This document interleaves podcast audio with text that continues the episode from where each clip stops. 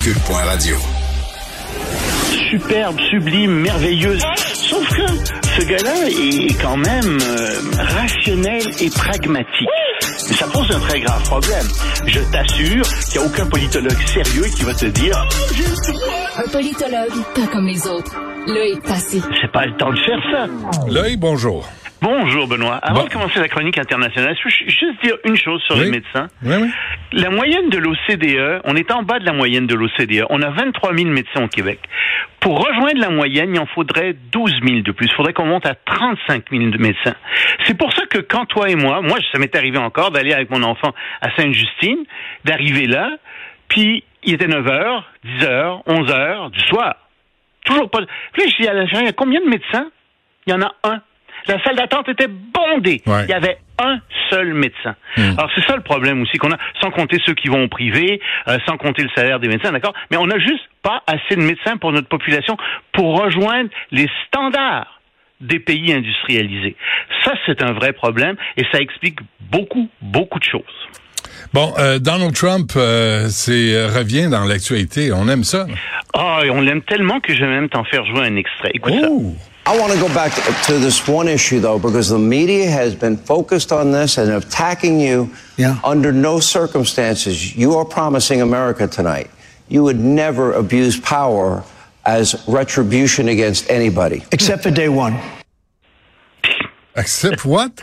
Except the day one. Alors, le, le, le, le, c'est un day town, c'est- c'est-à-dire c'est un, un town, euh, c'est, c'est un- une assemblée de, de, de villes, tu sais, où hier soir. Alors, parce qu'il y a une vraie question. Les gens se demandent si Trump va être un dictateur, puis ça tourne autour de ça. Il lui pose d'abord une question. Tu sais, est-ce que vous allez être un dictateur? Est-ce que vous allez euh, abuser des pouvoirs? Vous voulez dire comme font les démocrates? Non, c'est pas ça qu'on voulait dire, mais c'est pas grave. Il, il continue là-dessus. Il répond pas à la question. Là, il dit, écoutez, Monsieur Trump, est-ce que vous allez abuser des pouvoirs présidentiels quand vous allez être président? Est-ce que vous pouvez nous promettre que vous ferez pas ça? Il dit, ah, oui, sauf la première journée. ben, la première journée, il va accaparer tous les pouvoirs. Puis ensuite, il n'en abusera plus. C'est ça. C'est complètement ridicule. Il n'y aura plus besoin d'en abuser. Il va tous les avoir. Il vient de dire qu'il allait se comporter comme un dictateur la première journée où il serait président. C'est ça qu'il a dit. Littéralement. Et il y a des gens qui sont prêts à voter pour lui. Mais inconfiance, inconfiance, Loïc, en la nature humaine. Ça, tu me fais penser au serpent dans, euh, Dans, le livre de la jungle. Dans le livre de la jungle. Eh, confiance, croise en moi. Ouais, c'est ça. Ben oui, mais écoute, Hmm. ça hypnotise les gens. Et il a dit qu'il serait un dictateur. Il n'a pas répondu directement à la question, mais il a dit que oui, le premier jour de sa présidence, il abuserait de tous les pouvoirs. Puis en fait, abuser, enfin, c'est c'est une mauvaise. Il violerait les pouvoirs. Euh, c'est ça la bonne traduction. On verra, on verra. T'es Ben oui, langue sale. sûr, hein. T'es plus langue sale qu'autre chose. Là. Là, Ben, bien sûr, le l'a pauvre. Donald, donne-lui On une l'a chance. entendu, je l'ai fait écouter comme moi. Ouais. Mais c'est pas grave. Ah, c'est comme s'il l'avait pas dit. Ben il se comportera pas comme un dictateur. Ben non. Façon, il a dit que ce serait juste la première Ben journée. oui, Ben oui, hein. Bon, euh, parle-nous de l'armée euh, ukrainienne. Ben, l'armée ukrainienne euh, dit avoir franchi euh, deux des trois lignes de défense russes dans certaines régions. Euh, J'aimerais ça les croire. Oui, il y en a, mais il y en a pas juste trois, il y en a jusqu'à cinq dans certaines régions. Mais bon. Ils en ont franchi deux des trois. C'est une excellente nouvelle. Puis, tu sais, je te disais hier, Zelensky, il va aller au Congrès en vidéoconférence, puis il va parler aux, aux élus américains. Il a annulé ça à la dernière minute. On ne sait pas pourquoi. Mais ce qu'on sait, c'est qu'au Congrès, il y, avait une- un comité de la défense où on présentait des documents euh, qui étaient supposés, des renseignements ultra secrets sur la guerre en Ukraine. Il paraît que ça s'est engueulé, comme ça n'a pas de sens, et c'est bloqué. Ils veulent pas donner d'argent à l'Ukraine en ce moment. C'est 60 quelques millions de dollars, de milliards de dollars que réclame euh, l'Ukraine. Puis c'est bloqué, ça marche pas, ça rentre pas. Alors ça s'est vraiment très mal déroulé cette réunion pour les crédits.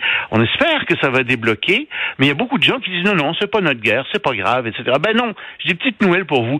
Si la Russie rentre en Ukraine complètement, ou si elle, elle rentre à moitié cette fois-ci, ben dans cinq ans elle va rentrer complètement. Puis ensuite elle va menacer d'autres pays qui sont membres de l'OTAN cette fois-ci. Euh, c'est ça le fond du problème aussi. Alors en Europe il y a des gens qui sont très sympathiques à Vladimir Poutine, comme Viktor Orban, qui est en train de faire capoter des décisions clés sur l'Ukraine dans l'Union européenne. La première, c'est le début des négociations d'adhésion de l'Ukraine à l'Union europééenne. Viktor Orban dit oh ben je sais pas, non, non, on aimerait que ce soit retiré de l'ordre du jour. Et même chose pour la suite du financement sur la guerre en Ukraine. Alors si les, les États-Unis euh, hésitent, enfin les républicains, certains républicains hésitent à subventionner la guerre en Ukraine, ben, tu imagines bien que l'Ukraine a encore plus besoin de l'Europe, mais non. Victor Orban se charge de retarder tout ça c'est vraiment des gens qui comprennent pas grand-chose aux relations internationales. Ou pour dire plus juste dans le cas de Victor Orban, c'est parce qu'en en fait, il aimerait que l'Union européenne lève des sanctions contre son pays, contre la Hongrie, parce que lui-même a des velléités de dictateur, que euh, écrase les médias dans son pays, il écrase les libertés individuelles, euh, il, essaie de, de noyauter les tribunaux, et l'Union européenne a dit non, non, on peut pas faire ça. Si vous faites ça, vous recevrez plus d'argent. Alors il a reculé, il a arrêté. Il a dit très bien, j'ai arrêté, mais si vous voulez avoir que l'Ukraine euh, rentre dans l'Union européenne, si vous voulez euh, avoir votre argent pour l'Ukraine, ben laissez-moi faire ce que je veux en Hongrie. C'est ça qu'il est en train de dire littéralement ce petit dictateur de Viktor Orban. Ouais, il joue des joue du code. Et euh, très dur. avant qu'on se quitte, le Royaume-Uni et le Rwanda ont signé un traité oui, ils sont en train de signer un traité. On en avait déjà parlé pour l'expulsion des immigrants illégaux. Alors tous les immigrants illégaux devaient aller au Rwanda. Ils n'avaient pas encore signé de traité, le Rwanda et le Royaume-Uni, mais il y avait surtout la Cour suprême hein, du Royaume-Uni qui avait dit vous pouvez pas faire ça. Vous pouvez pas faire ça parce que euh, on ne sait pas où ensuite vont aller ces gens-là. Qui nous garantit que le Rwanda ne va pas réexpédier ces immigrants illégaux vers d'autres pays, par exemple leur pays d'origine? Alors le gouvernement britannique a dit très bien, ce que nous allons faire, c'est que nous allons signer un traité avec le Rwanda où il sera garanti que le Rwanda ne renverra pas ses immigrants illégaux vers d'autres pays, puis d'autres choses que vous avez dites à la Cour On va s'arranger que ça n'arrivera pas. le Royaume-Uni, comme bien des pays d'Europe, ne veut plus d'immigrants illégaux. Et, ils en ont vraiment. c'est pas compliqué. Ils en ont trop parce qu'ils ont des problèmes avec leurs services sociaux, avec les écoles, avec les systèmes de santé. Il y a des problèmes de toutes sortes dans la société qui se posent. Ils en reçoivent trop. Ils veulent que ça arrête. Et donc, euh, ils prennent les mesures qu'il faut. Hmm. Bon, euh, c'est peut-être euh, la prochaine façon de faire. Hein? Ben, tu sais, c'est dur de dire ça parce que quand on y pense bien, je sais que ce sont des pauvres gens qui ont besoin de toutes sortes de choses, mais comme on dit, charité bien ordonnée commence par soi-même. Mhm. Euh, tu peux donner, tu peux donner beaucoup, puis on donne beaucoup. Mais à un moment donné, faut que tu dises oui, mais ça nous laisse où ça? Ça, ça provoque quoi chez nous comme problème? Puis en Grande-Bretagne, ben ils trouvent qu'ils sont plus capables d'en accepter parce que ça provoque trop de problèmes maintenant. Puis mhm. Qu'est-ce que tu veux? Je peux pas. J'ai l'impression qu'ils ont raison là-dessus. la population en général le pense. Merci Loïc. On se reparle demain. Salut, au revoir. Salut.